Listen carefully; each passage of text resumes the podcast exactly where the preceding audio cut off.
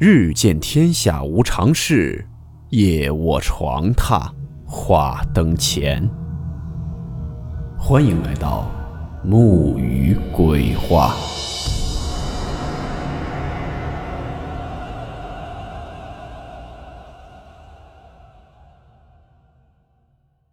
今天这个故事是一位叫做西西的网友分享的他所经历的真实事件。事件名称。招魂。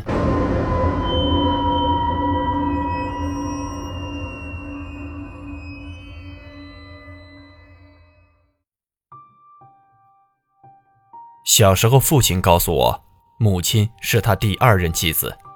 父亲的第一任妻子因为意外去世在外面了，丧礼也未在家里举行。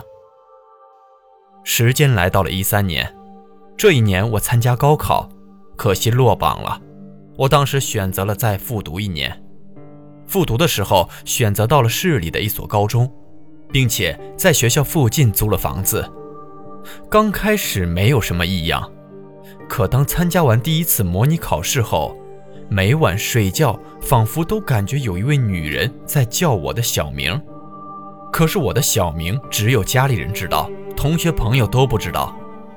刚开始我认为是学习压力大，也就没有在乎。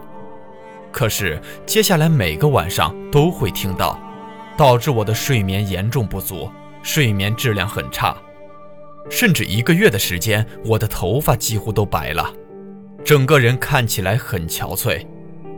我当时就把情况告诉了家里，我父亲就请他一个道士哥们儿给我求了一个平安符，让我放在枕头底下，就不会再听见这样的声音了。就这样，一直到了高考结束，上大学都没什么事儿。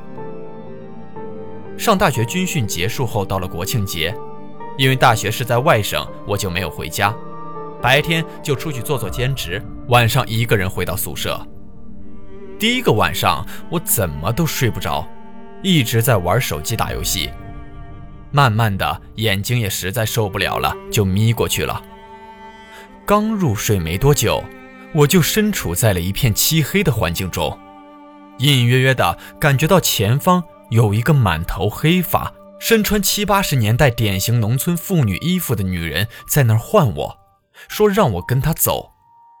然后突然一个电话就把我惊醒了，之后就这样时不时的都会做那个梦。大一寒假回家过年，因为我们这边有个习俗。正月十五元宵节要去给去世亲人扫墓点灯，祈求平安。但是因为要赶回学校开学，所以那一年我没有在家里过元宵节。开学没多久，我睡觉又开始梦见这个女人，但是这次在梦里，她身穿红衣服，声音很是吸引人。严格来说，是那种迷人心智的吸引。这种梦境越来越真实，越来越让我害怕。但是每一次要被他带走的时候，总会有同学叫醒我。有一个周五下午，我感觉很困，就在宿舍睡觉。可是刚刚睡着，我又梦见了这个女人。这次还是没有看清她的脸。这次她把我带到了一个陌生的地方，还给我准备了很多好吃的。吃完以后，就硬拉着我必须要跟她走。她说几年前就来喊我，但是被东西挡住了她的声音。我想应该是那个平安符，所以他才会进入我的梦里来叫我。他给我说他在那边一个人很冷，回不了家，要我跟他过去陪他，做他的孩子。当时我怎么都挣不脱他的拖拽，就当我马上被拖进一个屋子的时候，感觉很多人在咬我，我才醒了过来。醒来才发现我已经睡了两天了。室友告诉我，我睡得很沉，没有任何的动静，也不翻身，就这样躺着睡了两天。他们发现不对劲，才把我摇醒了。我自己也感到非常害怕，跑去咨询心理医生，还是没有什么改观，反之越来越严重。后来我只能打电话回家，看看有没有什么土方法能让我不再做这种梦。我老爸带我去他哥们家，说了我这个事儿。那个伯父说，梦里的那个女人有可能是我老爸前妻的魂魄，因为是在外面去世的，多年了，非常想回家，说是要想我不再做这样的梦，就必须招魂，但是还不能随便招，只能是家里有老人寿终正寝丧礼上进行招魂，这样才能镇得住他的魂魄不再骚扰。后来直到我奶奶百年后，奶奶入土安息的前一晚，在奶奶灵堂前做法事的道士进行了招魂仪式，我负责烧纸钱。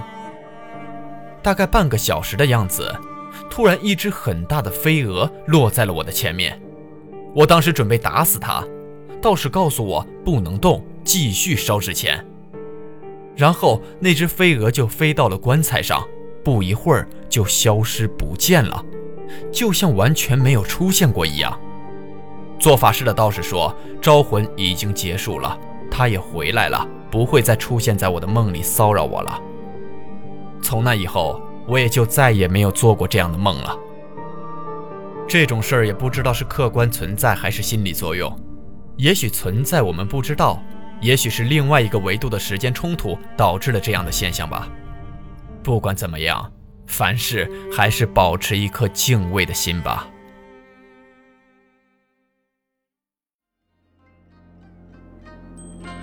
好了，我们今天的故事到此结束。祝你好梦，我们明晚见。